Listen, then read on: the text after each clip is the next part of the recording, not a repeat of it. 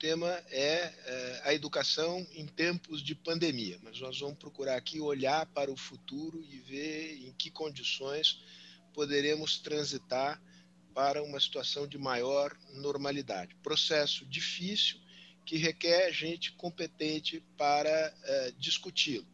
Antes de apresentar os nossos três palestrantes, eu vou pedir aqui um minuto para os nossos comerciais e exibir as logomarcas das empresas patrocinadoras da programação anual de seminários, agora transformados em webinários da Fundação Fernando Henrique Cardoso.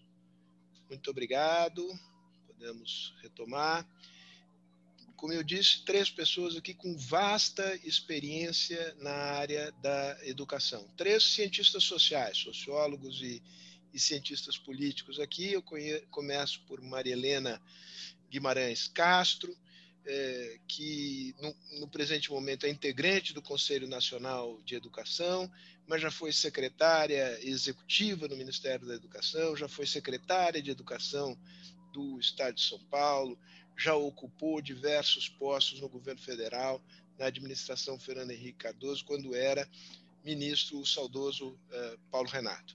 Temos também Bruno Caetano, que é o atual secretário municipal de educação uh, do município de, de São Paulo.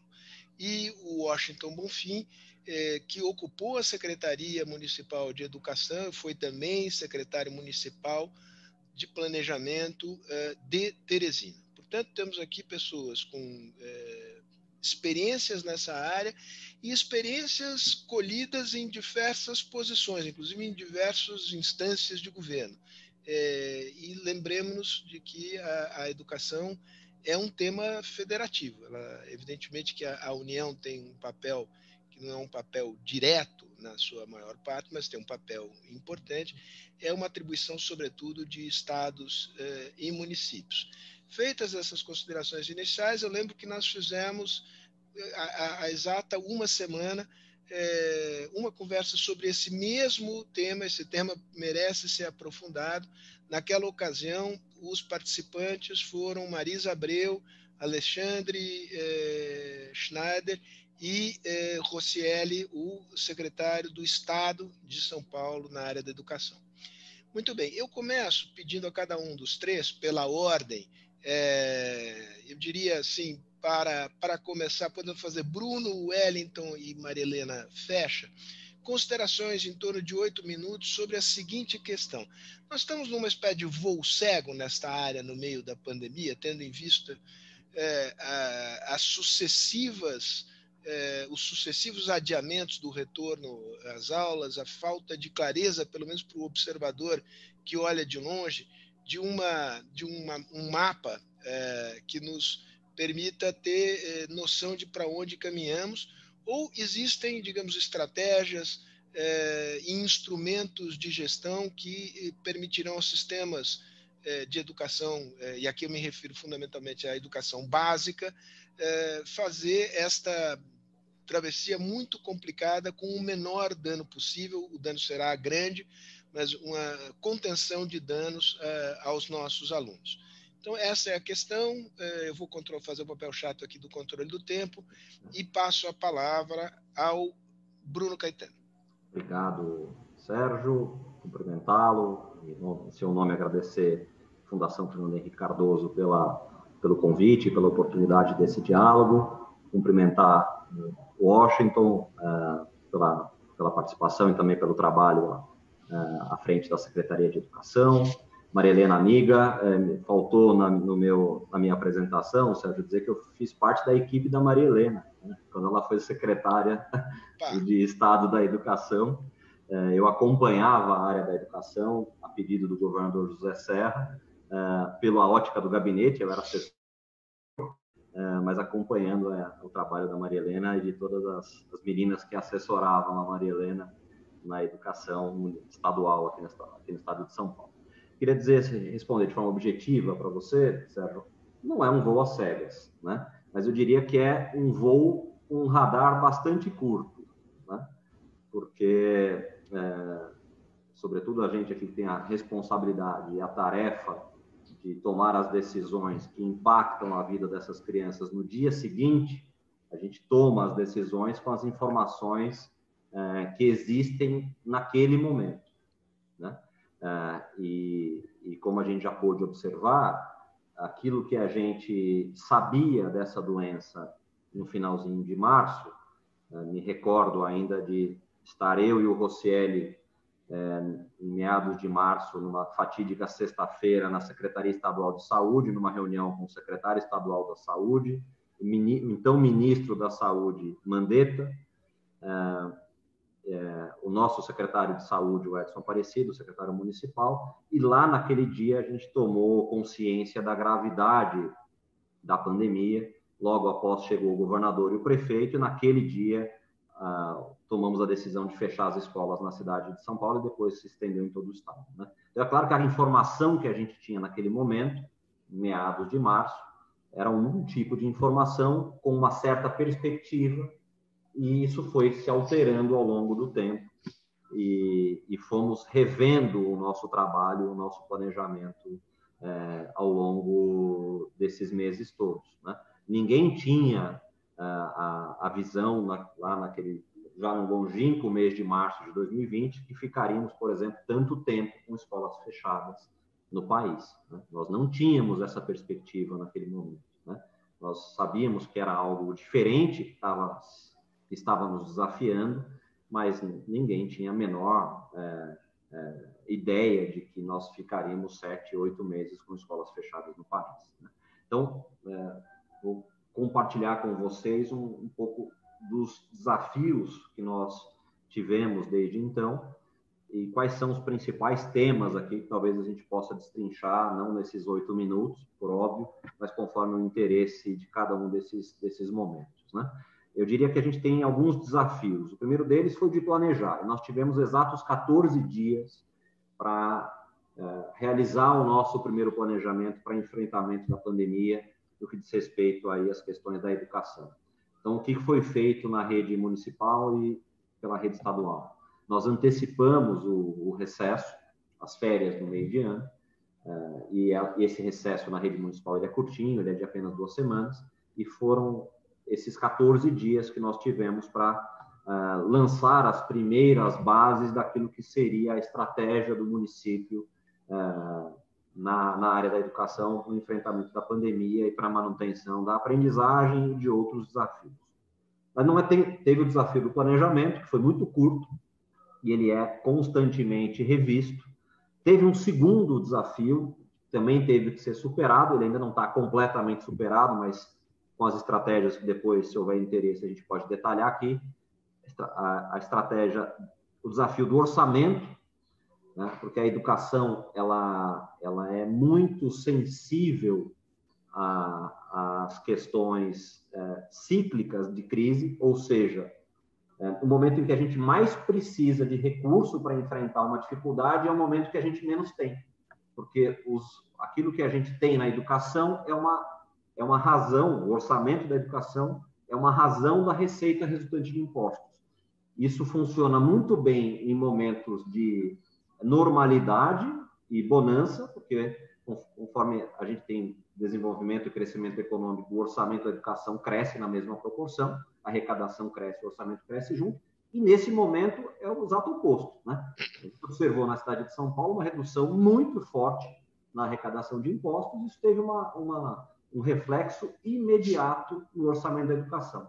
Hoje, o, o, o reflexo no, da crise no orçamento da educação municipal supera a casa de um bilhão de reais. Para ser mais preciso, 1 bilhão e 64 milhões de reais. Outro ponto importante que a gente pode detalhar aqui na conversa diz respeito à colaboração entre os entes federativos. Né? E aqui eu já adianto que eu tive muita colaboração do governo estadual, da Secretaria Estadual de Educação, e não houve qualquer tipo de interlocução possível com o MEC nesse período a gente pode detalhar as tentativas uh, que fizemos e como o MEC, a ausência do MEC nesse momento tem prejudicado as estratégias dos estados e dos municípios. Uh, tem um outro ponto que eu queria destacar aqui com alguma importância, que é o desafio da confiança e da comunicação. É, por melhor que seja o planejamento, por melhor que seja a colaboração entre os entes, por mais é, é, bem sucedida que seja a estratégia para superar os desafios do orçamento, os desafios da falta de recursos nesse momento, se a gente não vencer um desafio, que é o desafio da comunicação e da confiança com as famílias e com a sociedade, nós teremos muita dificuldade de fazer o retorno às aulas. Então, eu coloco o desafio da comunicação num patamar praticamente igual ao, aos, aos, desafios anteriores é, por mim mencionados. Acho que a gente vive hoje é, uma crise de confiança perante a, o usuário da política pública, que é a educação. Né? Se a gente pega hoje as pesquisas de opinião, a gente tem hoje um, um percentual altíssimo, mais de 80% em qualquer uma das pesquisas, o IBOP ainda fez uma na semana passada, que revelou que 85% das famílias não quer o retorno às aulas. Né? É, por mais que a secretaria tenha se preparado, que a saúde pública tenha dado a, o aval para que haja um retorno, ainda que parcial, é, por mais que a gente tenha adquirido e, e construído os protocolos, há uma profunda desconfiança da sociedade na retomada das aulas. Então, nós temos um desafio é, tão importante quanto os outros, que é o desafio da comunicação e da confiança. E, claro, para não estourar aqui o meu tempo, é, a gente tem aqui questões de aprendizagem para falarmos e quais são as estratégias que são possíveis, foram possíveis de serem adotadas nesse momento. É, acredito que a cidade de São Paulo encontrou um equilíbrio entre aquilo que é, é ensino à distância conectado e aquilo que é não conectado, offline, para que a gente dê conta também da diversidade. E também a pandemia escancarou as desigualdades e as, e as dificuldades que ah, muitas famílias têm na cidade de São Paulo e as questões que são acessórias à educação no estrito senso, mas são muito importantes, especialmente para os mais pobres, né? que são as questões ligadas ao acolhimento, à saúde mental dos nossos estudantes e também à segurança alimentar. Acho que se pudesse abrir um leque de, de, de, de assuntos nesse, nessa minha primeira fala, eu acho que eu colocaria essas principais questões para a gente pincelar na sequência. Bruno, muito obrigado por, obrigado por, uma dupla razão, pela precisão no uso do tempo e por é. ter estabelecido uma boa pauta de conversa entre nós aqui. Obrigado. Washington, a palavra é sua. Eu queria agradecer o Instituto FHC, a você, Sérgio, e também a Gilda Portugal por lembrarem do meu nome para essa discussão tão importante, tão tempestiva. E eu teria um, um pouco de, eu não chamaria de discordância é, com o secretário Bruno em relação à resposta do, do voo às cegas. Eu acho que assim ele, coloca um ponto bem interessante em relação ao fato de que, na realidade, nós estamos com um horizonte muito curto. Mas queria colocar alguns pontos. Eu fui secretário municipal duas vezes durante quase dez anos, em partes diferentes. Queria, trabalhei em São Paulo com, com apoio a, a, gestões municipais e estaduais do país. E é, queria colocar alguns pontos é, para acrescentar à discussão que o secretário Bruno já mencionou. O primeiro deles que eu acho mais complexo é o fato de que nós estamos vivendo um período eleitoral municipal e pelos dados da Confederação Nacional dos Municípios, nós temos cerca de 600, 61% dos atuais prefeitos concorrendo à reeleição. Isso significa que, na, vamos dizer que 10% desses prefeitos percam a reeleição, nós vamos ter algo perto de 50% de novos prefeitos assumindo agora em 1 de janeiro é, numa situação em que, em princípio, eles deveriam é, iniciar o ano letivo de 2021, né? a essas alturas parece claro de que isso não, não pode ser feito na, na sua integralidade, na sua totalidade, mas cada um deles né, vai ter o desafio de tomar pé da situação né, de seus alunos, daquilo que foi feito durante esse ano de 2020 logo nos primeiros dias de governo e mais ainda, né, numa situação em que nós não vamos, nós vamos ter um tempo curtíssimo de transição é, de governo, pouco mais, né, no caso dos municípios menores, algo em torno de 45 dias, né, nos municípios maiores com segundo turno, se tiverem segundo turno, algo em torno de 30 dias. Então, acho que esse, esse é um desafio que eu acho extremamente relevante para a educação municipal, na educação pública brasileira. São quase um pouco mais de 21 milhões de alunos que talvez é, vão encontrar, cujos prefeitos vão encontrar um ambiente de dificuldade bastante grande. O outro ponto que eu chamaria a atenção dessa, desse voo, né, que já, já, foi colocado, é a questão da, da coordenação federativa. Se a gente pensar nesse conjunto de municípios, eles são municípios absolutamente diversos do ponto de vista das suas capacidades na, uh, institucionais. Quer dizer, vai de um município como São Paulo, com 12 milhões de habitantes, uma rede bem estruturada municipal, a um, a um município, sei lá, do interior do Amazonas ou aqui do interior mesmo do Piauí, com capacidades absolutamente distintas de lidarem com essa situação né, dos prejuízos pedagógicos, da retomada da, das aulas, né, de, de conformar de alguma forma, inclusive um conhecimento, um diagnóstico em relação ao estágio em que cada um dos alunos é, vai estar no início do ano de 2021. Né? Dizer, então, esse é um, é um, outro desafio extremamente importante que eu vejo é, é, para essa retomada, sem, e não estou colocando questões pedagógicas, estou olhando pela questão né, da, da, gestão pública de um, de um ponto de vista mais geral.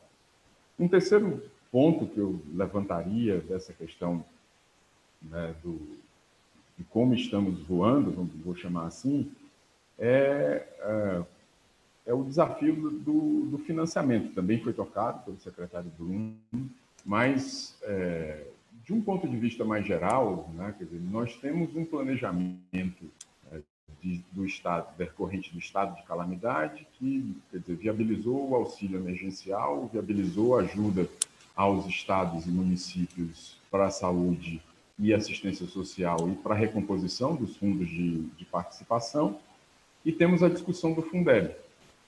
Na discussão do Fundeb, nós não temos a regulamentação, nós vamos ter um tempo mínimo para fazer essa regulamentação.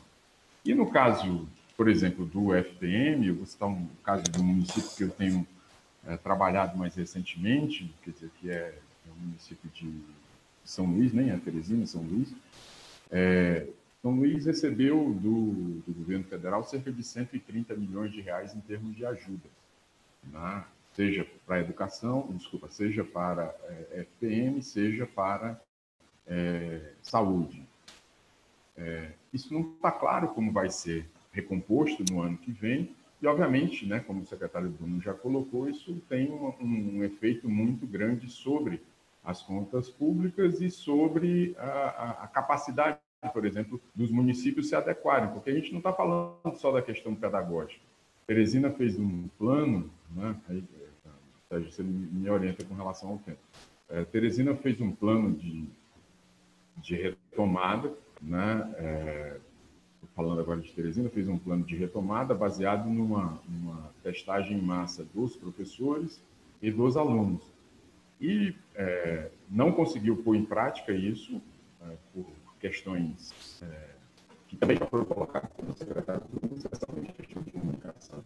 Foi feita uma pesquisa com os pais diretamente, uma consulta aos pais, e cerca de 60% deles não queriam o retorno é, a, das aulas naquele momento, né, e, é, era uma previsão para setembro. Hoje a gente está impedido por uma legislação é, sanitária estadual que considerou precoce o retorno em função dos índices de disseminação do vírus aqui, mas é, nós, nós, temos que pensar também essa questão de não é qualquer retorno, é um retorno sob condições muito especiais, né, de estabelecimento de políticas de saúde, de é, identificação dos casos positivos, de rastreio desses casos e de isolamento desse, desses, desses casos. Então, esse é um, um, outro ponto que eu queria chamar a atenção em relação a esse voo. Mais eu... dois minutos, Washington. Tá ótimo. Dois minutos. Obrigado. Ah, o, o, outro ponto que, o último ponto que eu chamaria a atenção é a questão do diagnóstico da aprendizagem.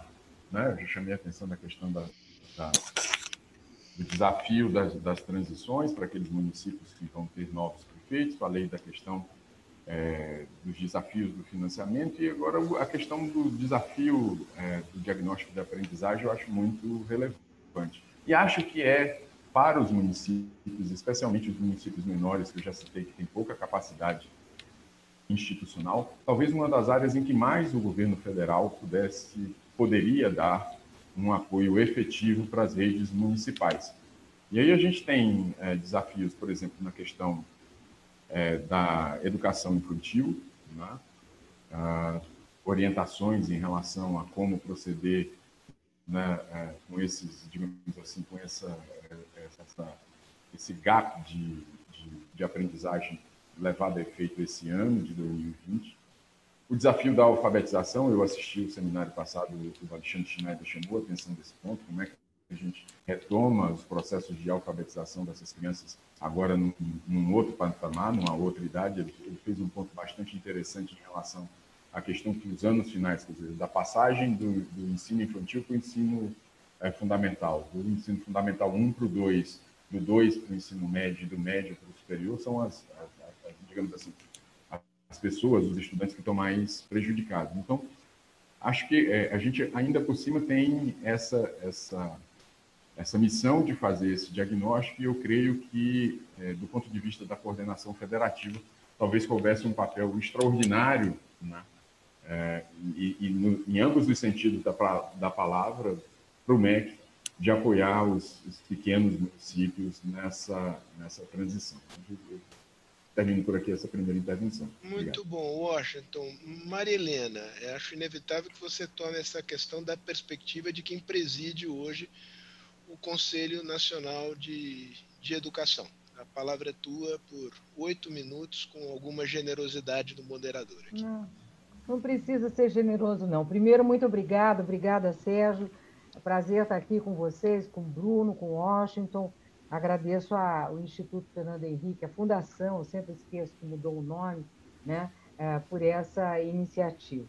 Bom, é, vamos lá. Eu, eu tenho uma visão que é uma visão de quem foi a relatora dos três pareceres do Conselho Nacional de Educação. Fui relatora do parecer 5, fui relatora do parecer 11 e fui relatora agora da resolução uh, 14, que regulamenta a Lei 14.040. Durante todo o ano de 2020, eu estive em diálogo permanente com todos os estados brasileiros. Curiosamente, Washington, o estado do Piauí foi o único estado com quem eu não tive contato. Eu tive contato com Amapá, Roraima, Rondônia, é, Maranhão várias vezes, enfim, Rio Grande do Norte, todos os do Nordeste. Com o Piauí, eu não lembro de ter tido nenhum tipo de articulação, de reunião com o Conselho Estadual ou com o Conselho Municipal. Tive muito contato com os conselhos aí de São Paulo, tanto estadual como municipal, e o que eu posso dizer, Sérgio, é que nesse ano aconteceram três coisas eu acho que muito importantes. Quer dizer, a primeira delas é que, de fato, o Ministério da Educação, logo em março, logo após a declaração da pandemia, o Ministério da Educação ele passou imediatamente pela primeira crise, que foi a mudança completa da equipe da Secretaria de Educação Básica, né? E aí, durante alguns dias, não tinha ninguém na Secretaria de Educação Básica, depois veio uma equipe que ficou pouco tempo e mudaram todos. Então, teve um problema real no MEC de muitas mudanças de equipe ao longo deste ano. Né? Em que pese essas mudanças, a Secretaria Executiva do MEC ela fez um primeiro esforço de criar uma comissão operacional de articulação com os estados e municípios, e o pouco que eu acompanhei vai na linha do que o Washington eh, mencionou. Houve muito recurso eh, a mais que foi destinado aos estados da região norte, da região nordeste, ao norte de Minas Gerais, a, ao Rio de Janeiro, que também houve muito recurso a mais, a, são assim, e algum ou outro ali no, no centro-oeste, também houve alguma ah, alocação a mais de recursos específicos. As regiões sul é, e, no caso sudeste, o estado de São Paulo, foram os estados que realmente não tiveram apoio financeiro. Para falar apenas do apoio financeiro, o que não substitui a questão central, que é a coordenação federativa, que a coordenação federativa ela vai além apenas da alocação de recursos, mas houve esse esforço. Houve também o mesmo tipo de esforço uh, do ponto de vista do Ministério da Saúde. Né? Eu, como era relatora desses pareceres, o primeiro que regulamentou a reorganização do calendário escolar, o segundo que regulamentou a volta às aulas e o terceiro que regulamentou essa lei que estabelece toda a normativa e, e, e, na verdade, regula a volta às aulas agora, inclusive adiantando até o final do próximo ano, né? o que eu é, entendo é que esses três pareceres acabaram ajudando os estados e municípios tremendamente. Por exemplo, todos os pontos aqui que foram destacados pela Marisa, pelo Schneider, pelo próprio Cossielli, no outro debate que eu acompanhei, foram pontos que foram estabelecidos pelos pareceres que eu fui relatora, o primeiro aprovado em abril, o segundo em junho e o último agora no mês de setembro. Né? Então, eu acredito que esses pareceres eles ajudaram bastante os estados e municípios na orientação dos protocolos pedagógicos e dos protocolos de biossegurança das escolas. Né? Em relação à coordenação federativa, eu ah, vejo que houve um processo diferente do que nós estamos acostumados a, a, a observar e a entender que, que, que são processos muito importantes, sobretudo considerando a Constituição e a LDB, né, que é o papel de coordenação das políticas uh, que o Ministério da Educação deve exercer, e esse papel de coordenação ele foi bastante limitado né, uh, no conjunto do processo e ele se restringiu ao aumento da, uh, dos repasses de recursos, tanto da parte do Ministério da Educação como da parte do Ministério da Saúde. O Ministério da Saúde fez várias reuniões, eu mesma participei, para ampliar recursos para a saúde escolar, recursos para secretarias de educação e municipais de saúde. Agora, é, houve uma coisa interessante, que foi o trabalho dos estados e dos municípios. Aí eu quero registrar a importância do trabalho articulado do CONSED, que é o Conselho dos Secretários Estaduais, a Undime, a União dos Secretários Municipais, da do Fórum dos Conselhos Estaduais e do Fórum dos Conselhos Municipais de Educação. Eles trabalharam de modo articulado o tempo todo e muito integrado com o Conselho Nacional, principalmente com o objetivo de esclarecer. Esclarecer o que dá para fazer, o que não dá para fazer, como, como planejar a volta às aulas, como computar as atividades não presenciais, como organizar esse planejamento dos calendários, como estabelecer por exemplo, um protocolo pedagógico que desse conta de identificar quais são as competências e habilidades mais importantes para que as escolas e os sistemas de ensino se reorganizassem, né? Então, eu acredito que houve um trabalho muito importante e esse trabalho eh, se deve principalmente à articulação com estados, municípios, conselhos estaduais e municipais com o Conselho Nacional de Educação.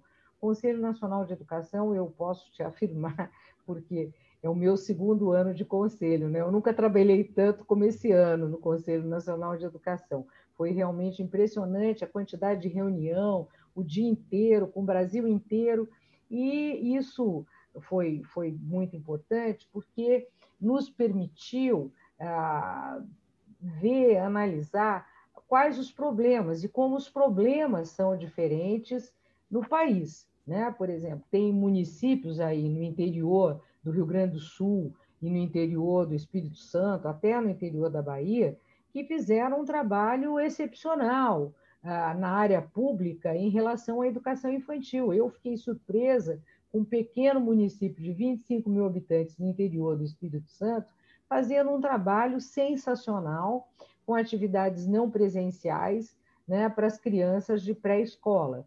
Vi também, acompanhei de perto os trabalhos do Ceará. O Ceará fez um, tra um trabalho muito importante. O Estado de São Paulo, aqui, tanto o município como o Estado, fizeram um trabalho importante, o Estado do Paraná. Então, não dá para dizer que o voo é às cegas, né? Eu discordo totalmente. Eu acho que o voo não é às cegas.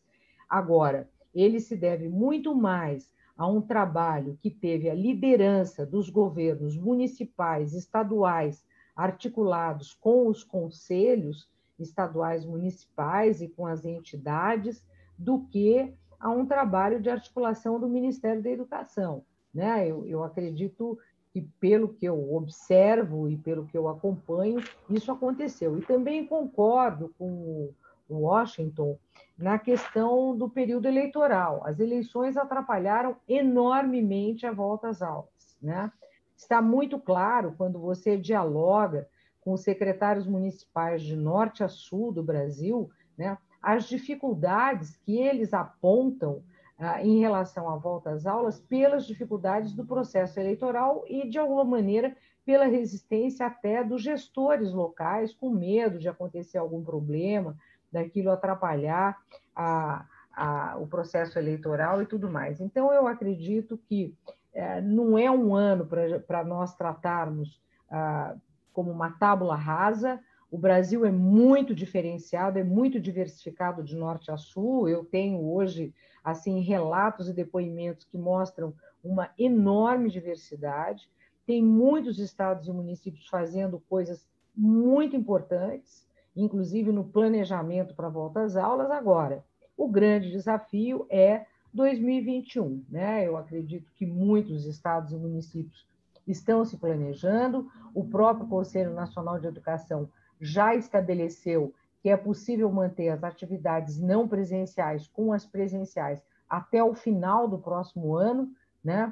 E eu acredito que isso será absolutamente necessário, porque nós até o final do próximo ano e talvez até 2022 ainda teremos que lidar com uma situação difícil. Os maiores desafios que eu vejo agora são, além da alfabetização, a avaliação diagnóstica para ver aonde estão os alunos, o que eles desenvolveram, o que eles aprenderam, o que não aprenderam, para que as escolas possam se reorganizar para a volta às aulas, considerando uma tremenda diversidade de alunos. Muitos estarão em situações distintas, embora estejam no mesmo ano. Eu costumo dizer, e aí eu encerro, que o ano que vem será um ano de turmas multisseriadas. Né? Os alunos voltarão em diferentes etapas de aprendizado, né? e será muito. O grande desafio vai ser o desafio da sala de aula e a preparação dos professores. Vai ser muito difícil lidar com essa diferenciação dos alunos, além das desigualdades educacionais que deverão ser muito aumentadas e aprofundadas. Marilena, ótimo. E, e, eu vou pegar este fio de conversa que você nos deixou aqui ao final. Os efeitos pedagógicos da pandemia são muito diferenciados. A heterogeneidade, a desigualdade é um fenômeno que não nasceu com a pandemia, mas é um fenômeno que foi acentuado uh, pela pandemia. Bruno, vou te pedir respostas, evidentemente, agora mais curtas do que essa intervenção inicial, em torno de três minutos. É, como é que a prefeitura está programando é, o ano de 2021 de tal maneira a lidar com este problema da disparidade de etapas do aprendizado? É, as crianças vão voltar em pontos muito, muito diversos. Esse é, essa, esse é o grande desafio, né? É, como é que a gente vai fazer é, para lidar com, com essa diversidade enorme, né?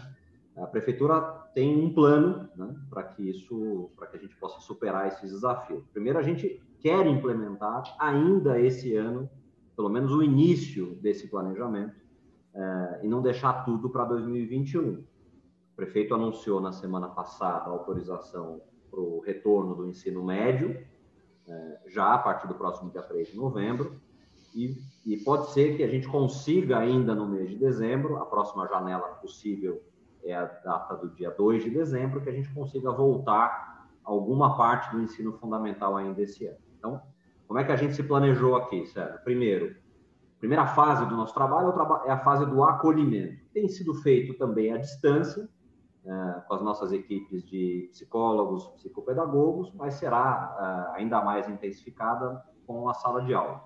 Uma outra coisa que fizemos, começamos na semana passada, foi uma busca ativa dessas crianças para reduzir uh, ou impedir a evasão escolar. Hoje a cidade de São Paulo conta com 1.200 uh, trabalhadores, servidores da educação que estão visitando uh, os, os, domicílios das nossas crianças, especialmente nos 10 distritos mais vulneráveis, né?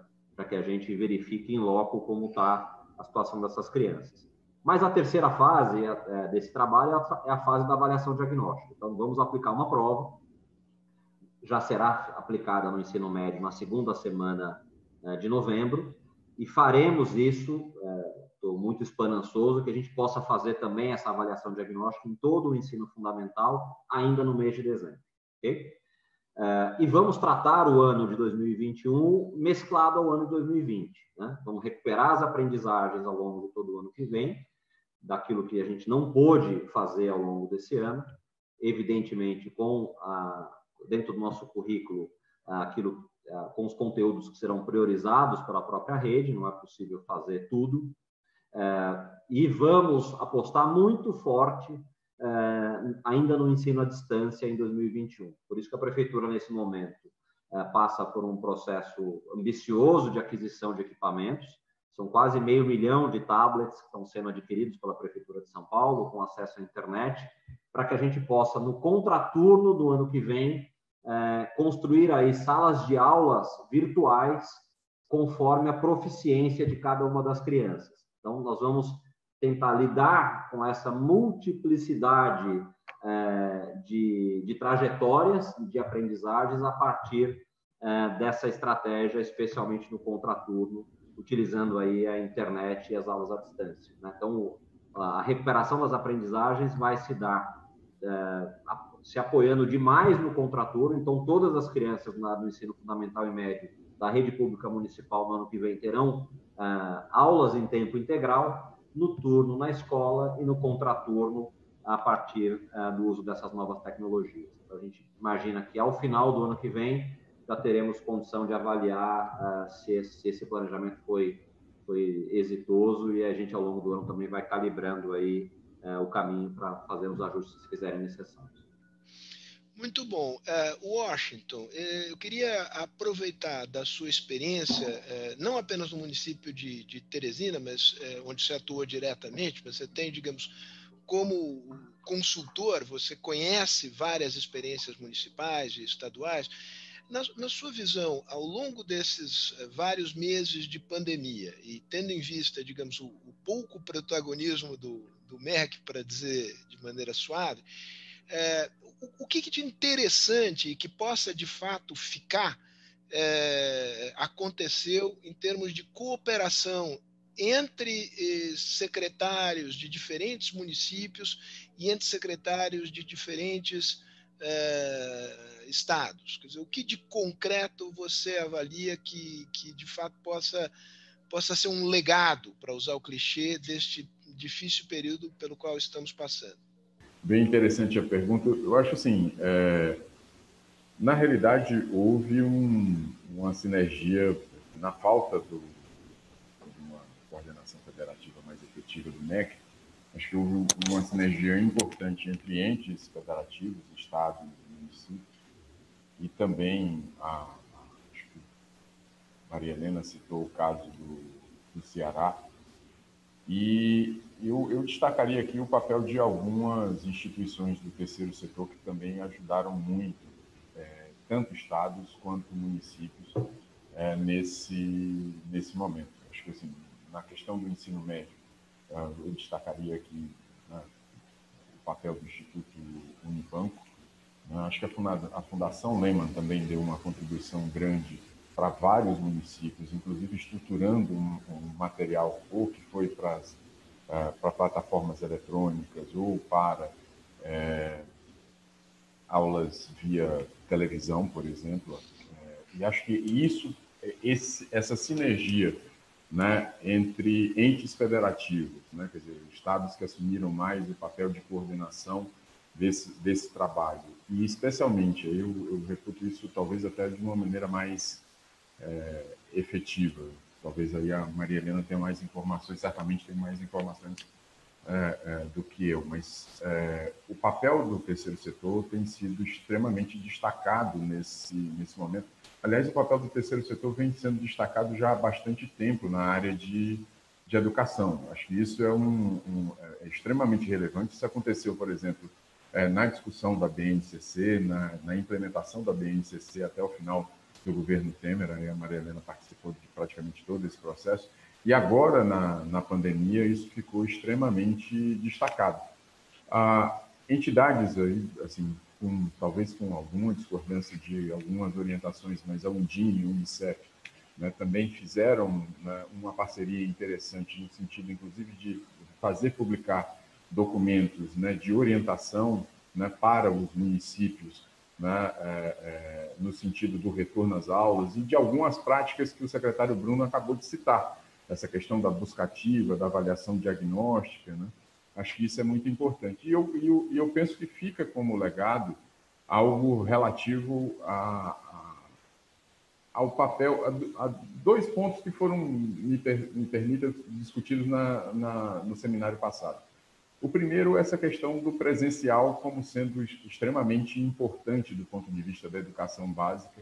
A gente tem essa noção hoje muito clara de que a tecnologia ela exerce uma, um papel importante do ponto de vista da educação, mas ela tem, obviamente, grandes limites na sala de aula.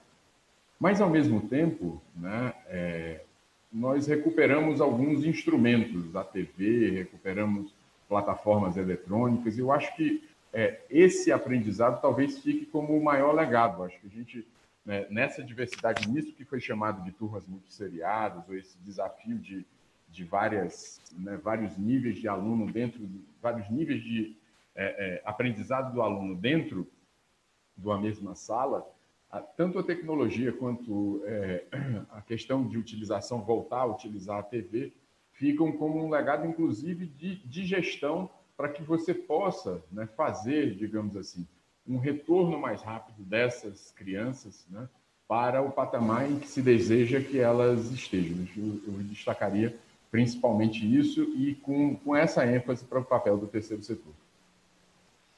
Legal, eh, Washington. Marilena, é, vamos falar um pouco aqui de instrumentos de, de navegação. O, acho que Bruno mencionou o, o BNCC, ou, ou, foi o Washington. É, enfim, seja lá quem tenha mencionado, eu queria que você nos dissesse se é importante é, a existência da base nacional curricular comum neste para ancorar de alguma maneira, dar uma referência comum. E queria que você comentasse também a questão do Fundeb.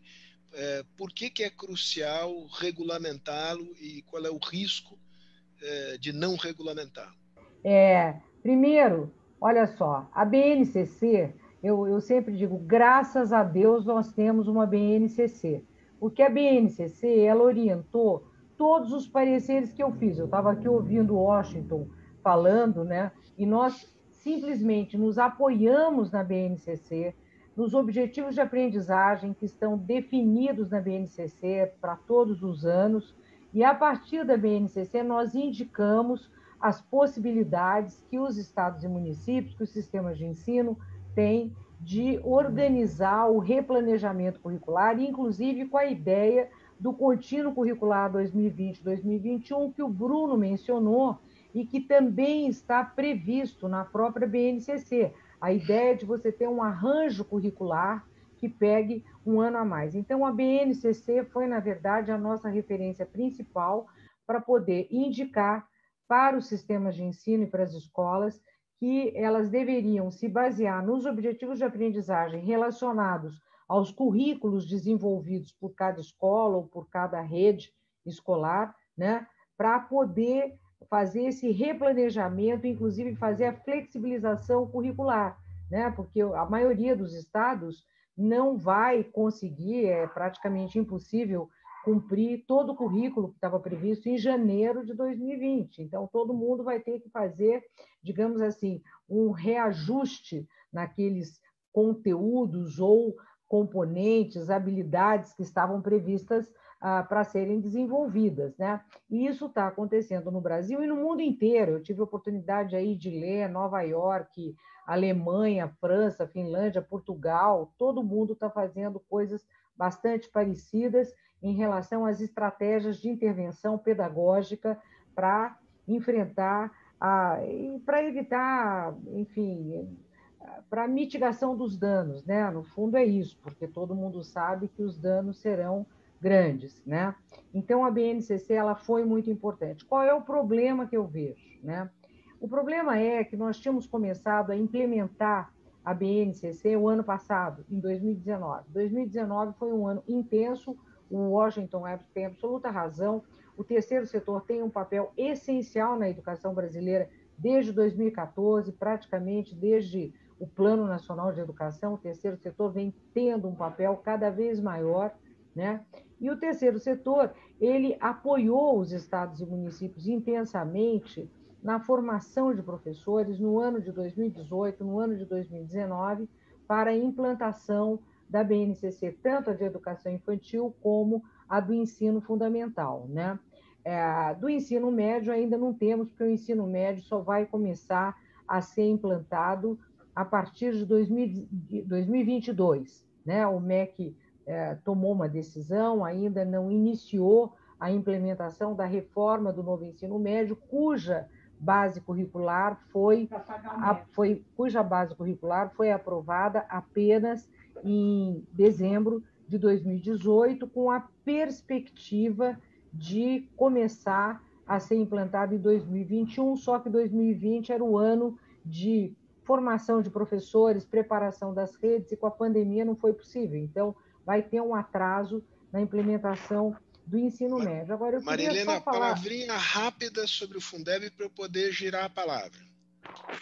Olha, sobre o Fundeb, eu tenho muito pouco a dizer. Eu sei que tem um processo de, regulação, de regulamentação do Fundeb em curso, isso está em discussão, tem uma discussão entre o Congresso Nacional, a Confederação Nacional dos Municípios, o Todos pela Educação, algumas entidades.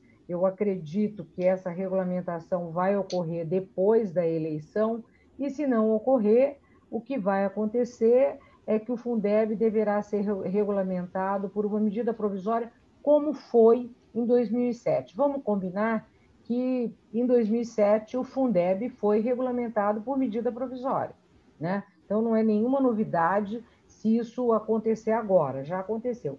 Não é o ideal. O melhor seria que houvesse de fato uma regulamentação. No entanto, nós não estamos vendo, devido ao processo eleitoral, um empenho maior do Congresso Nacional no processo de discussão, debate e regulamentação do Fundeb. Eu queria muito fazer uma palavra sobre desigualdade, mas pelo jeito não vai dar. Não, vai dar, mas vamos girar e ela volta a você. Aqui é um, é um, é um círculo. O maior Bruno, problema é esse.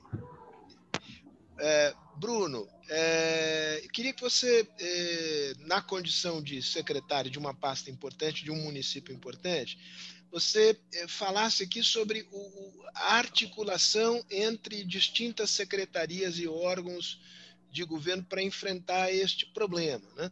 Porque você mesmo disse que vocês têm que lidar com problemas do aprendizado, mas também da alimentação, do acolhimento, da saúde mental, é, da saúde física. É, faz um, relato de situação, como é que vocês têm enfrentado isso e, e como é que vocês planejam enfrentar no momento de volta às aulas? Deixa eu fazer isso em dois níveis. Em primeiro, é, falar dessa articulação entre entes. Né? Eu disse aqui que tivemos muita colaboração é, e escuta por parte do governo do Estado, né? um trabalho absolutamente conjunto. Né? As principais estratégias implementadas na cidade de São Paulo foram implementadas tanto pela prefeitura quanto pelo governo estadual, uma vez que compartilhamos aqui uh, as redes uh, públicas, né? O governo estadual tem tantas escolas quanto o próprio município, na própria cidade de São Paulo. Então, houve uma absoluta coordenação. Coisa que a gente não viu no MEC. Aliás, quem teve, quem acabou substituindo a, é, a, a coordenação nacional foi o próprio Conselho Nacional de Educação. Né? Acabou assumindo essa tarefa de coordenação, uh, sem ter, inclusive, a capacidade executiva para isso. Né? Então, uh, por mais uh, que tenha havido esforços do Conselho Nacional, o Conselho, por definição, tem limitações de atribuição de competência. Né? É, e, e, foi muito ruim. Vou até, em um minutinho, relatar, por exemplo, uma conversa que eu tive com os dois ministros. Né?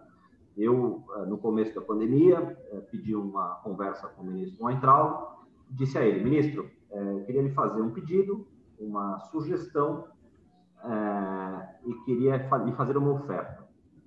Eu disse, um pedido é de que desbloqueie os recursos do Programa Nacional de Alimentação Escolar. Né?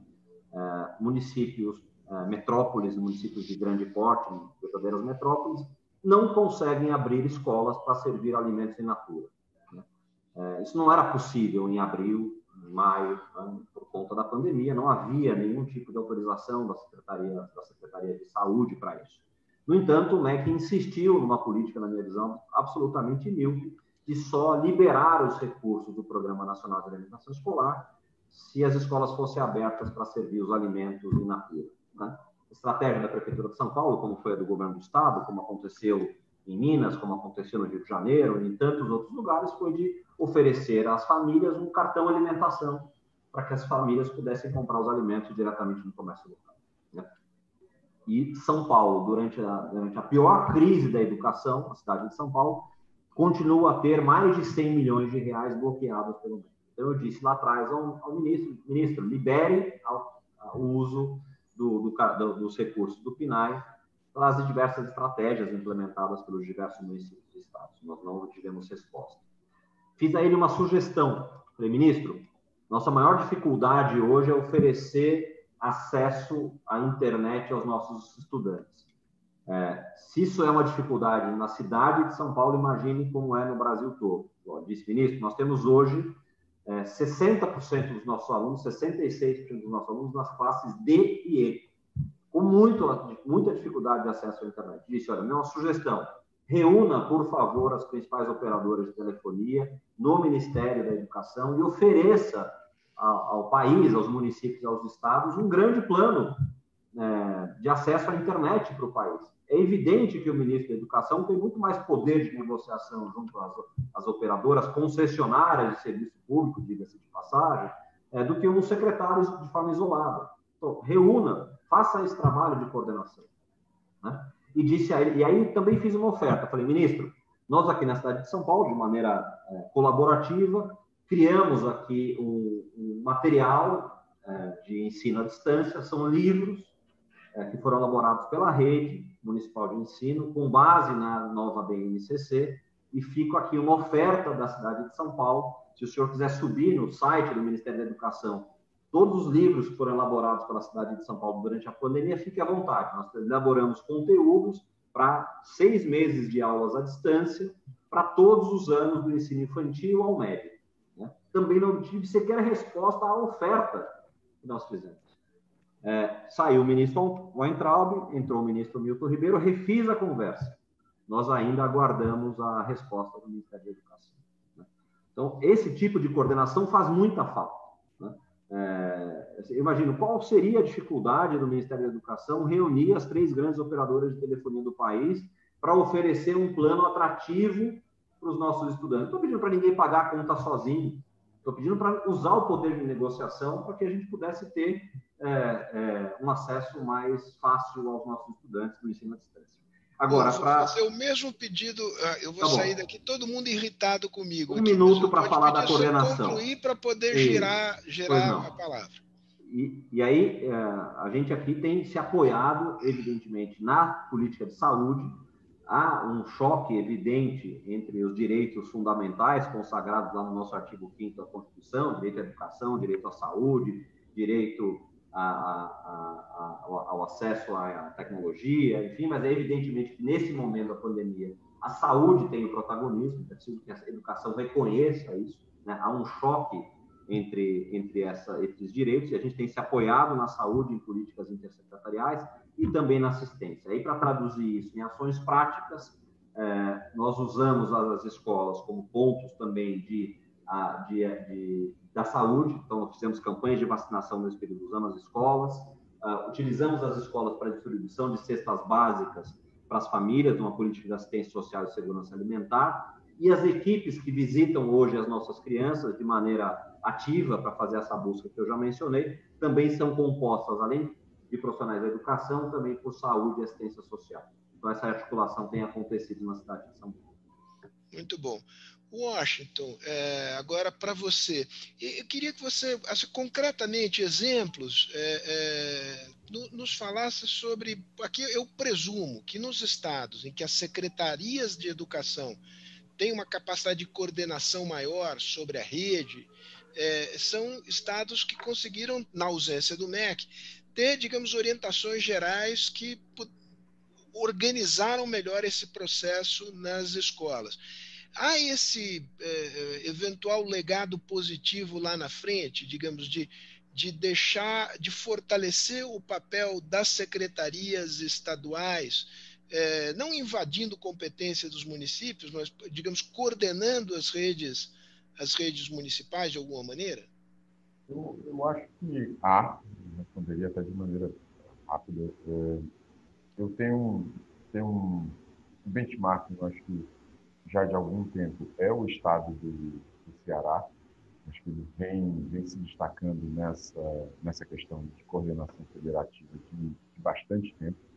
Né? Tem, tem um exemplo, por exemplo, da, da inovação em relação à questão do ICMS baseado na avaliação dos alunos na, na alfabetização. Tem um trabalho é, do ponto de vista de, de ajustar né, digamos assim, equalizar, ter maior equidade entre os desempenhos das redes municipais, isso coordenado a partir da Secretaria Estadual é, do Ceará.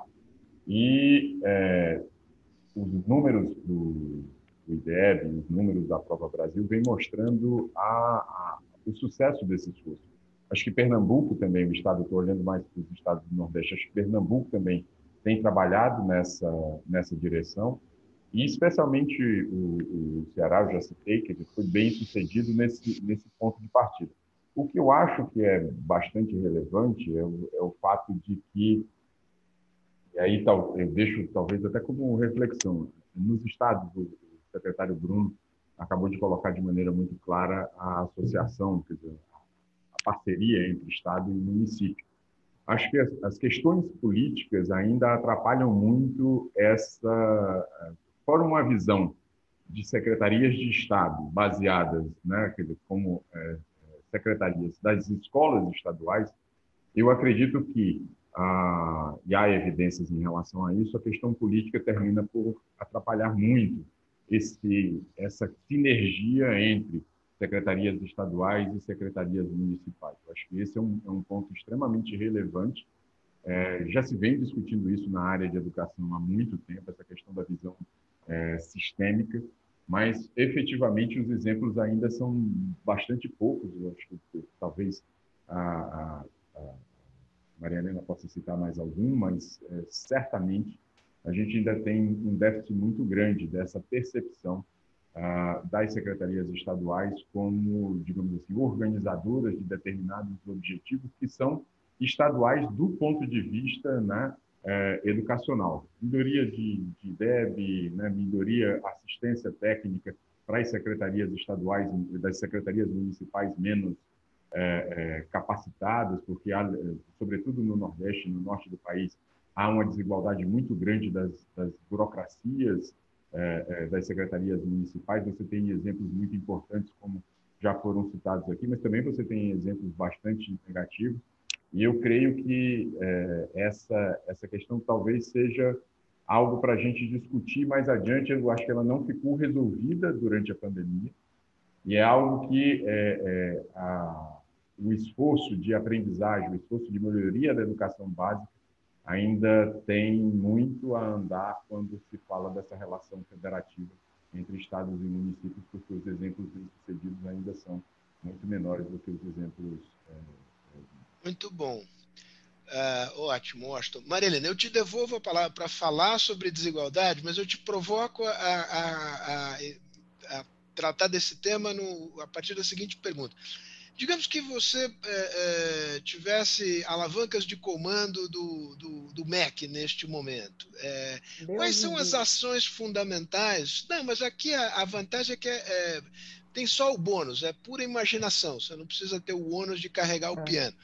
O, quais seriam as medidas prioritárias que o MEC deveria adotar para apoiar estados e municípios nesse, nessa transição aqui longa, é, difícil e, e de prazo incerto? Olha, a primeira medida é aquela que o Bruno ofereceu para os dois ministros e que ainda não teve resposta.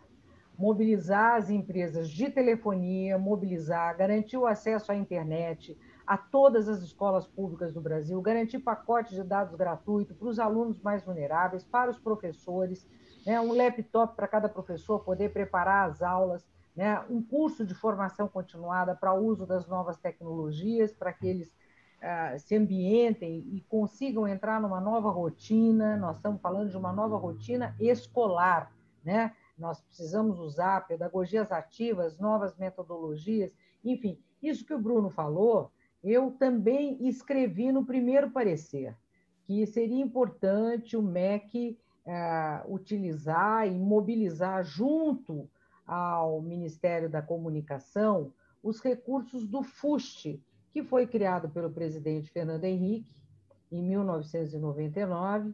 O dinheiro está lá parado, foi criado pelo Sérgio Mota com o objetivo principal de garantir o acesso à internet para todas as escolas públicas. Eu participei de uma reunião né, com o Paulo Renato e com o Sérgio Mota, e até outro dia comentei isso com o próprio presidente Fernando Henrique. Então, então Veja, não tem sentido não ter nenhuma iniciativa do governo federal. Essa é uma iniciativa eminentemente federal. A formação ela vai depender da articulação de cada estado com seus municípios e do próprio da própria capacidade dos municípios, sendo que aí, de novo, volta ao Washington, o terceiro setor está ajudando muito, desenvolveu várias plataformas, as ações são gratuitas em geral, para todas as escolas públicas, estaduais e municipais, com plataformas já muito bem definidas, bem desenhadas, com instrumentos de avaliação, uma série de coisas. Então, a grande ação, eu acredito que seria essa. A segunda grande ação, é, aí, de novo, volto para a formação continuada de professores, apoiar a formação continuada de professores, acabou de ser aprovada a nova base de formação docente, que eu também sou presidente dessa comissão, né? É, e essa base de formação, ela dá uma ênfase muito grande ao uso das tecnologias. E olha, Sérgio, nós não sabemos usar as tecnologias para dar aula. Eu confesso para você que eu mesma teria dificuldade. Se eu tivesse que preparar a aula de um modo mais criativo, mais atraente para os alunos, eu teria muita dificuldade, né? Porque nós não fomos formados para enfrentar esse desafio. Né? E agora eu vejo que há muitas iniciativas acontecendo que podem ajudar. Né? E o MEC teria condições de mobilizar ah, instituições aí que têm uma certa expertise na área para oferecer cursos ah, gratuitos e, digamos assim, mais concentrados, né, para que esses professores aprendessem a usar todos os recursos tecnológicos e novas pedagogias ativas, novas metodologias para trabalhar com os alunos no ano que vem. O ano que vem vai ser um ano dificílimo, vai ser um ano de recuperação praticamente o ano inteiro, né? E eu sei que o meu tempo para desigualdade acabou, mas eu só quero dizer uma coisa: o pior da desigualdade para mim foi a pesquisa da Fundação Getúlio Vargas, do Marcelo Nery. Eu não sei se vocês viram a pesquisa, saiu agora, faz duas ou três semanas, mas eu realmente eu fiquei tão impressionada, né, porque tinha um estudo do, do Ricardo Paes Barros, eu tenho mania de ler todas as pesquisas, o do PB já mostrava ali uma série de problemas de abandono escolar e da perda em relação ao ensino médio. O ano passado, que não era um ano de pandemia, nós tivemos 29,4% dos nossos alunos eh, do ensino médio que abandonaram a escola, tá? Não era pandemia. Então vamos imaginar o que vai acontecer esse ano, né? Se no ano passado sem pandemia tivemos tudo isso, né? Então o estudo do PB ele faz algumas estimativas, mas sempre jogando para quanto custa isso para a nação e o que nós perdemos em relação ao futuro. Né? Agora, o estudo do Marcelo Neri, é, ele pega o mês de agosto de 2020 e eles fazem uma pesquisa comparando, a partir de uma amostra intencional, o número de horas ah, diárias que um aluno da classe A e B ah, teve de aulas não presenciais e tempo dedicado ao estudo, com o tempo dedicado ao estudo e de aulas de um aluno das classes C, D e E. Né? E daí a diferença é a seguinte: enquanto um aluno das, das classes A e B, né, ele teve, em média, ah, 4 horas e 37 minutos de aula por dia, durante os cinco dias da semana. E, além disso, ele estudou duas horas e 32 minutos. O aluno das classes C, D e E, ele teve duas horas e 37 minutos de aula por semana, de atividades por semana. Então, isso na média dessa amostra intencional que ele fez. Eu, eu fiquei, é, assim, eu posso te dizer, eu fiquei absolutamente, não, não foi chocada, eu fiquei numa frustração total, porque isso mostra a dificuldade que nós teremos do ponto de vista pedagógico para organizar a volta às aulas, não é, Sérgio? Porque nós teremos alunos em diferentes etapas, alguns alunos que têm mais autonomia, que conseguiram se desenvolver, aprender, né? E outros alunos que terão uma dificuldade, um gap muito grande. Como é que a escola vai lidar com isso, né? Então é preciso dar um apoio pedagógico fortíssimo para as nossas escolas, né? E municiá-las com recursos e plataformas para apoiar o trabalho do professor. Não existe uma boa plataforma tecnológica sem um bom professor por trás. Né? Qualquer tecnologia educacional ela depende de um excelente professor por trás e de uma mediação pedagógica. Né? Então, esse esforço agora para a volta às aulas tem que ser muito grande, né? porque as desigualdades realmente serão enormes e eu não sei quanto tempo vamos levar para superar tudo isso. Na pesquisa que eu fiz para para fazer o parecer 11. Aí você fecha, Marilena, aí você fecha. Eu fecho. Nessa pesquisa, eu estudei todos esses relatórios que o Washington mencionou, né, da Undime, Unicef, do mundo inteiro, do Banco Mundial, do Fernando Reimers. Eu li uma quantidade de coisa absurda, fiz um balanço de todos os relatórios. Né? E nesse relatório aparece lá uma pesquisa feita pela McKinsey, mostrando que as crianças lá de New Orleans, né, da Louisiana, com o efeito do, do terremoto Katrina, que destruiu todas as escolas, 100% das escolas de New Orleans foram destruídas pelo furacão Katrina, esses alunos levaram cinco anos para chegar no nível de aprendizagem que eles tinham antes do furacão Katrina. Né? Então, eu acredito que agora nós teremos uma situação bastante parecida né, com os efeitos do furacão Katrina naquela situação lá de, da Louisiana. Muito bom. Nós estamos nos encaminhando aqui para, de fato, aqui o final da nossa conversa, mais 10, 15 minutos no máximo. É, eu queria explorar aqui com o Bruno e possivelmente também com Washington a relação escola-comunidade, escola e famílias. Nós falamos aqui da relação estados, municípios, união, sociedade civil. É, eu, queria, é, Bruno, a tua, mais do que a tua visão, então, a tua sensibilidade de que maneira que a, a, a pandemia afetou a relação da, da, da, das famílias com a escola e como isso pode ser, é, digamos, um, um elemento de, de, de, força, de vigor na retomada uh, da, das aulas e na construção de uma, de uma educação melhor em meio a tantas dificuldades. Vamos lá.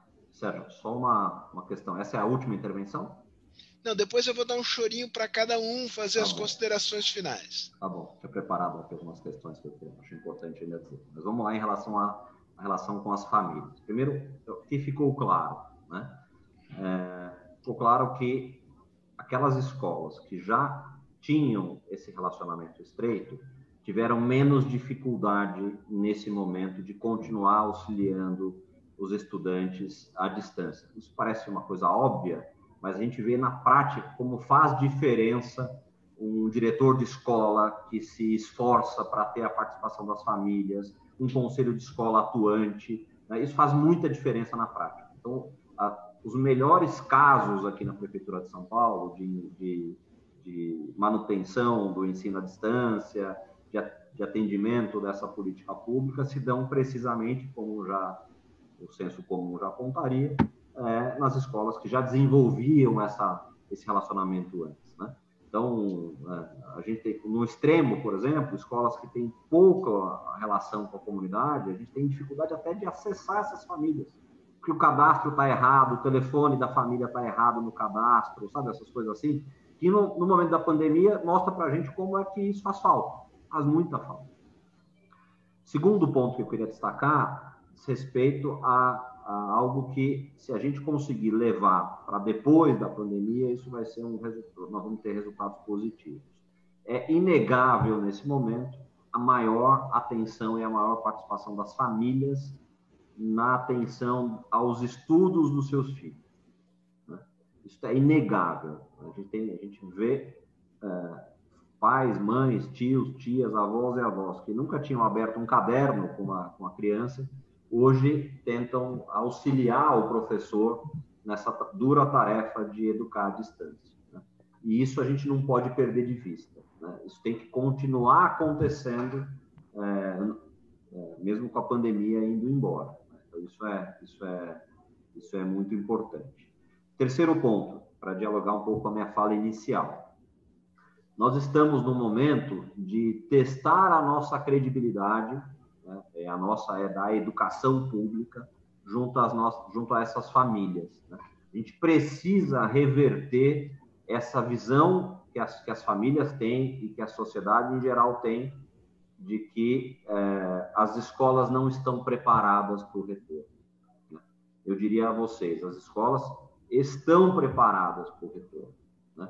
É, os protocolos de, de retorno foram construídos, foram elaborados em parceria, inclusive, com, com os educadores, uh, as famílias puderam colaborar, as aquisições foram realizadas, né? as compras foram feitas.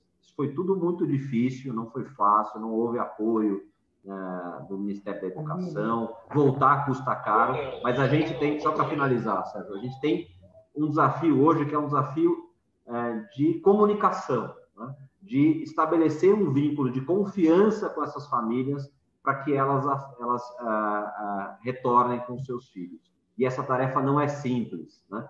A gente precisa ter eh, uma estratégia muito clara e objetiva de comunicação, porque senão esse retorno não será tranquilo. Nós vamos fazer um baita de um esforço como nós fizemos, mas as famílias continuarão a não mandar suas crianças para a escola.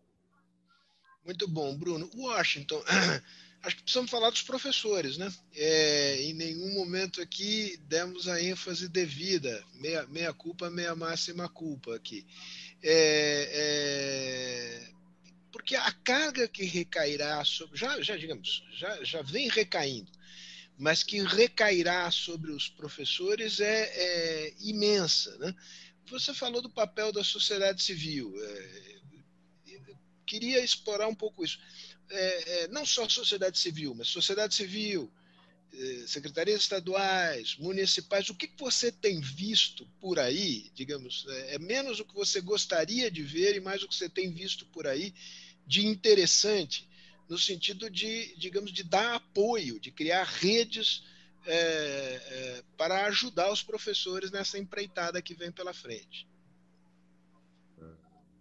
Eu, eu queria fazer um, um fazer um ponto em relação a isso, Sérgio, é, aproveitando um pouco da fala do secretário Bruno.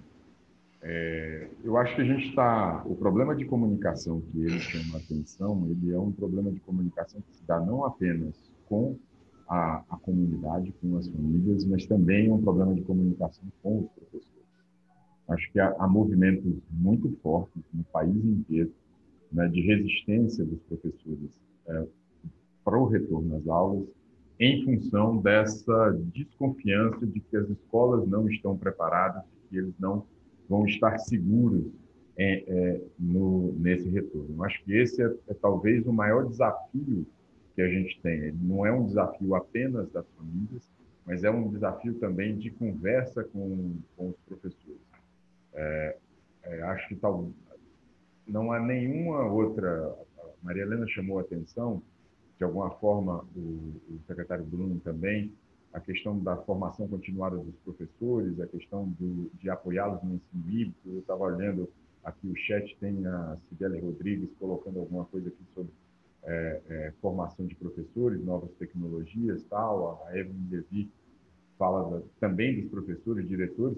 Eu, é, eu ousaria dizer que não vi, né, em nenhum lugar até aqui, um esforço, e acho que no caso dos municípios no país inteiro, isso tem profunda relação com o ambiente eleitoral que a gente está vivendo, de uma comunicação mais clara em torno da questão do retorno da segurança sanitária e do modo como ah, as diversas redes vão eh, levar eh, a cabo, ah, dentro das limitações que a situação da pandemia eh, nos coloca, a efetividade da, das aulas, seja por que meios forem.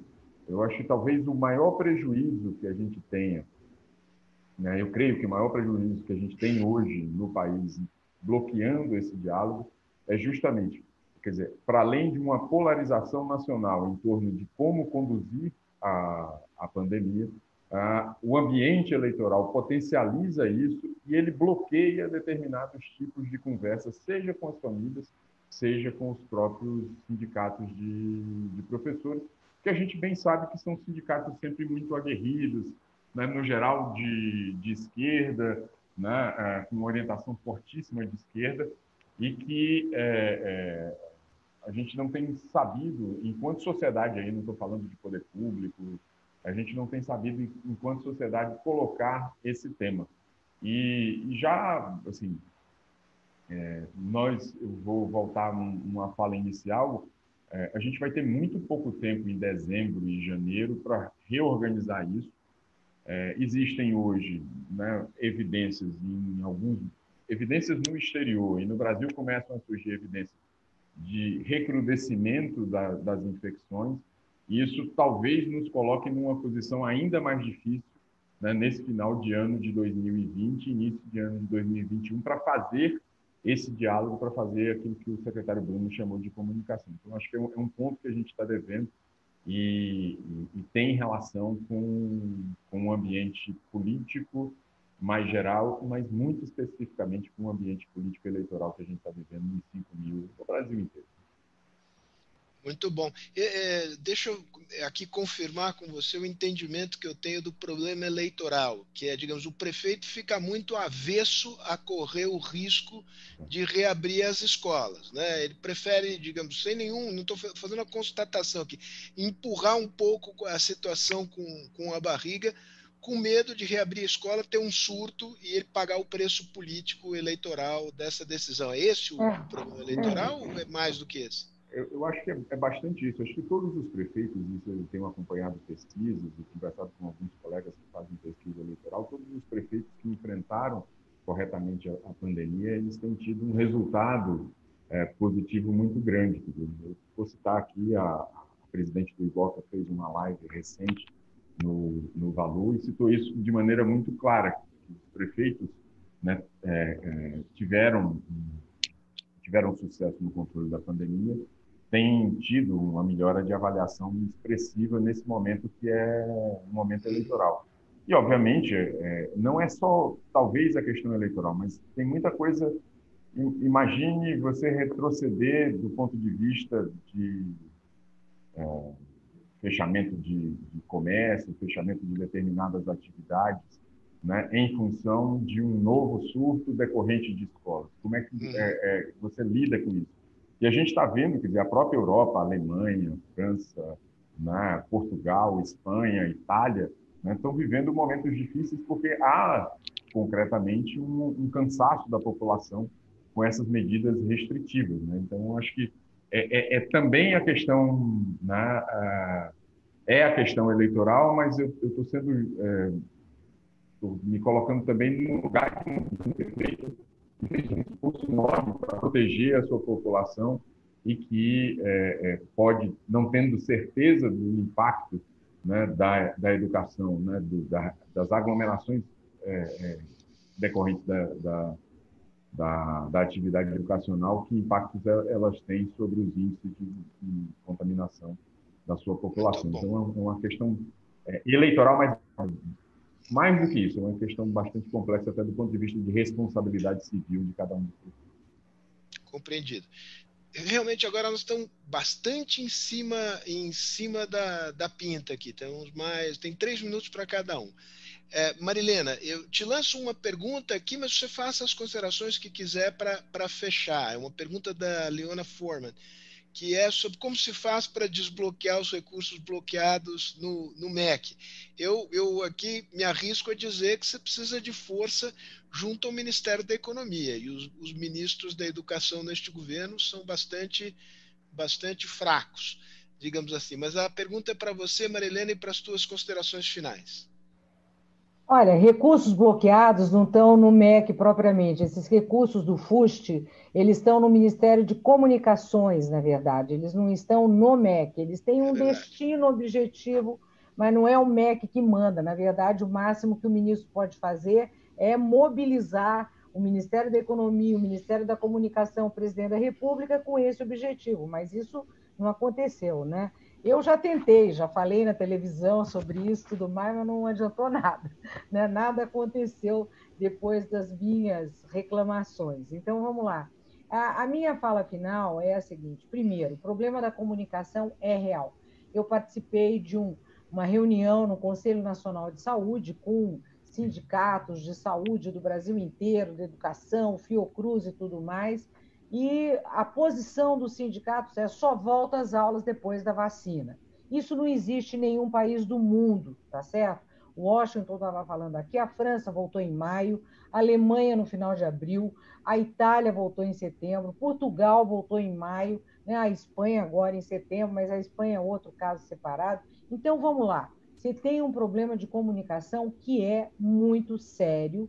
As pessoas enfiaram na cabeça que todo mundo estará vacinado no dia 2 de janeiro. Isso não existe, tá certo? Não existe hipótese de nós termos todo mundo vacinado até meados do próximo ano, não sei nem se até o final do próximo ano. E vamos precisar, sim, voltar às aulas. Uma pesquisa agora da OCDE mostrou uma coisa importante, né? Que com o retorno às aulas, aumenta o número de casos em 15%. A evasão aumentou 42%, em média, na, nos países da OCDE. Você imagina, então, aqui. Né? Então, veja, nós temos que fazer um trabalho de comunicação muito grande com as famílias. Né? Eu considero a comunicação, nesse momento, mais importante, junto com a comunicação. Formação de professores, para os professores precisam ser muito preparados para esse retorno, tanto do ponto de vista socioemocional, como do ponto de vista das estratégias de aprendizagem que devem ser adotadas. O ideal é ter mais acesso a tecnologias para apoiar o trabalho da professora e da escola e a, as avaliações. Né? Eu acredito que é muito importante ter um trabalho bem feito de avaliação para orientar os professores e as escolas na recuperação dos alunos. Agora, tudo isso vai depender de um planejamento que deve estar sendo feito agora, ou deveria estar sendo feito agora, e termino dizendo que, infelizmente, a questão eleitoral atrapalhou, e eu não acho que seja só por medo dos prefeitos de acontecer alguma coisa e eles serem responsabilizados. Eu acho que é principalmente pelo temor de ter uma reação, inclusive dos professores, porque muitos professores estavam ameaçando greve se houvesse volta às aulas, né? E muitas famílias ah, estavam ameaçando até as escolas, né? Se se tivesse qualquer problema com qualquer criança, a, a escola, o município seria processado. Então, eu acredito que comunicação, nesse momento, clarear. A saúde conseguiu fazer uma boa comunicação, a educação não conseguiu ainda, apesar dos esforços uh, de vários meios de comunicação, né? não está claro para as famílias. Eu acho que esse é o, é o maior desafio, além da reprogramação curricular para o próximo ano e da formação de professores. Muito obrigada, foi um prazer estar aqui com vocês. Fica para próxima. Maravilha, Marília, prazer foi, foi nosso. Vamos fazer a Washington e aí o Bruno, o Bruno fecha considerações finais. Tira, tira o mudo. eu, eu primeiro queria agradecer pela, pela oportunidade, pelo excelente debate e, e dizer assim, eu, talvez é, sinto que estou um pouco mais cético do que os demais em relação a 2021. Eu creio que a gente, esse problema de comunicação que a gente está discutindo por agora, ele não é um problema simples de ser é, realizado, quer dizer, de ser resolvido, de ser endereçado. Nós temos inúmeras é, questões em aberto do ponto de vista né, de financiamento, do ponto de vista até de organização é, das políticas intersetoriais, isso, isso foi colocado aqui por, por você, Sérgio, numa pergunta para o secretário Bruno. É, e eu acho que a gente está numa posição muito delicada, né, enquanto país, é, com um histórico, digamos assim, difícil do ponto de vista da educação pública e diante de um desafio para o qual a gente tem pouquíssimo consenso e tem é, pouquíssimos instrumentos para criar esse consenso ainda mais num processo tão polarizado que a gente vem vivendo nos últimos anos. Eu tenho, é, acho que a gente precisa de integração das políticas, assistência, saúde, educação, para oferecer segurança. Isso não é simples, acontece de maneira muito rara né, nas administrações é, no mundo inteiro e especialmente no, no Brasil. A gente não tem políticas claras de testagem, rastreio, isolamento de contatos. E aí é só olhar, por exemplo, para aquilo que vem acontecendo no Sudeste Asiático, como eles fazem e conseguem ter, eh, dizer, levar uma vida né, dentro de uma determinada normalidade a partir de políticas que são simples, inclusive não só países como Coreia ou Japão ou a própria China, mas países muito mais pobres, tipo de desenvolvimento, como o Vietnã, têm sido bem sucedidos, né, é, é, com com essas políticas de saúde mais focadas e, e, e bastante assertivas do ponto de vista da, de interpretar o que o, o, o, ameaça do vírus e atuar de maneira é, é, proativa em relação a isso. E nós temos, nós temos finalmente um enorme desafio que é a questão ah, do retorno às aulas com assistência para os alunos e para as famílias. Eu, eu, eu ouso dizer que nós vivemos um momento de extremo desamparo. Né? Acho que o cidadão brasileiro, de certa maneira, está desamparado né? ah, e as famílias, de alguma forma, né? tem casos, obviamente, né? São Paulo, Ceará, a gente citou casos, mas a grande maioria do, do, dos estados e municípios, eu acho que tem esse, as famílias, é, esse problema de, de comunicação decorre também dessa sensação de desamparo, de não saber para onde ir. E por último, a Maria Helena colocou algo que eu acho fundamental. Último, último, último mesmo para fechar, é, eu poder é, passar não, não, não, não vai, não vai ter vacina né, antes do, sei lá, meados de 2021 e isso é uma, a gente está vendendo uma ilusão. Isso é muito grave. Isso é muito grave. Obrigado. Muito bom, Washington. Quer dizer, muito boa a tua exposição, não, não, não, não o cenário. É... Bruno. Você para concluir. Obrigado, Sérgio, Marilena, Washington, pelo, pelo debate.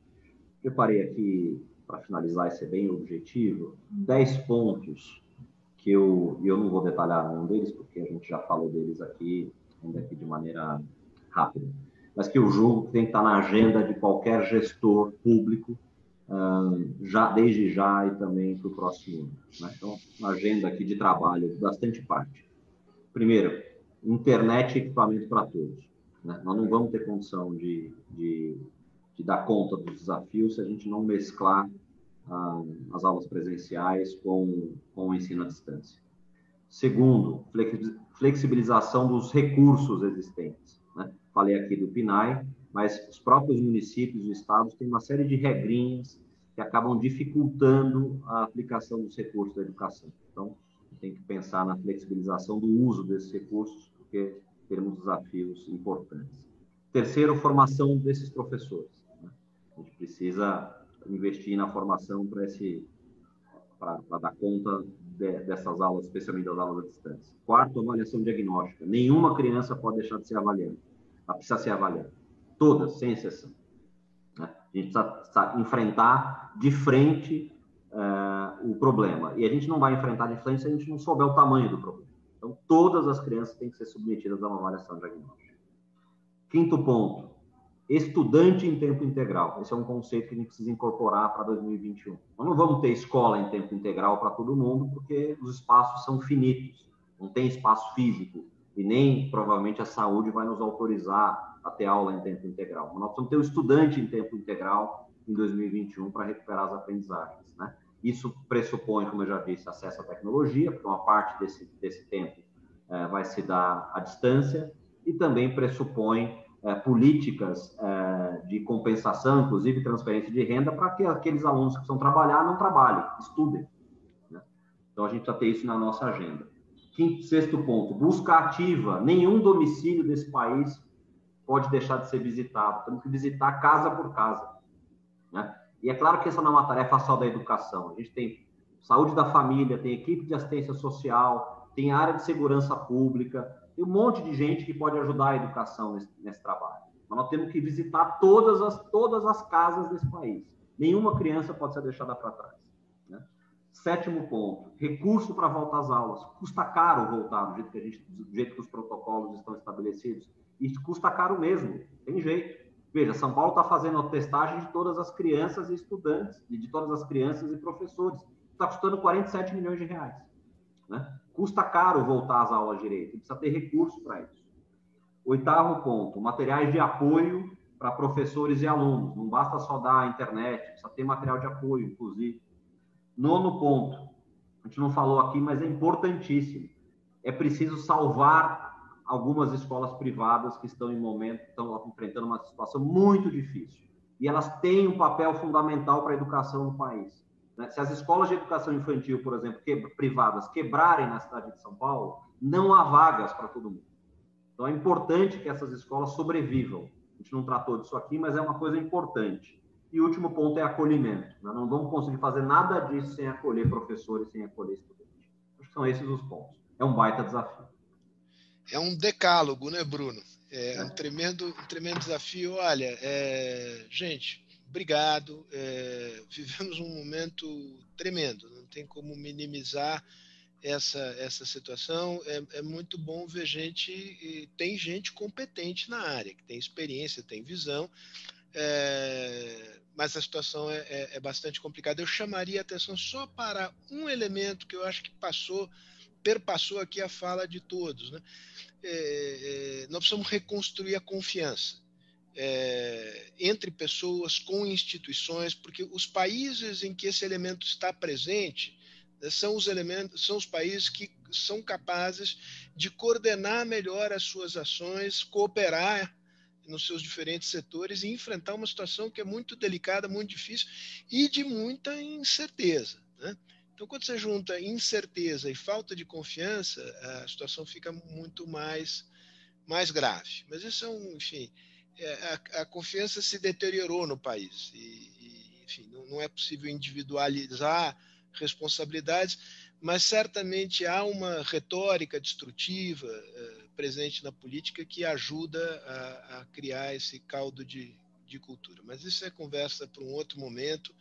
Queria agradecer imensamente a Marilena, Washington, Bruno e dizer que apesar do tema ser difícil, apesar do certo frio na barriga que dá pensar sobre ele, olhar para frente, ao mesmo tempo dá ânimo e dá coragem e, e, vamos seguir em frente. Um abraço grande em nome da Fundação Fernando Henrique Cardoso.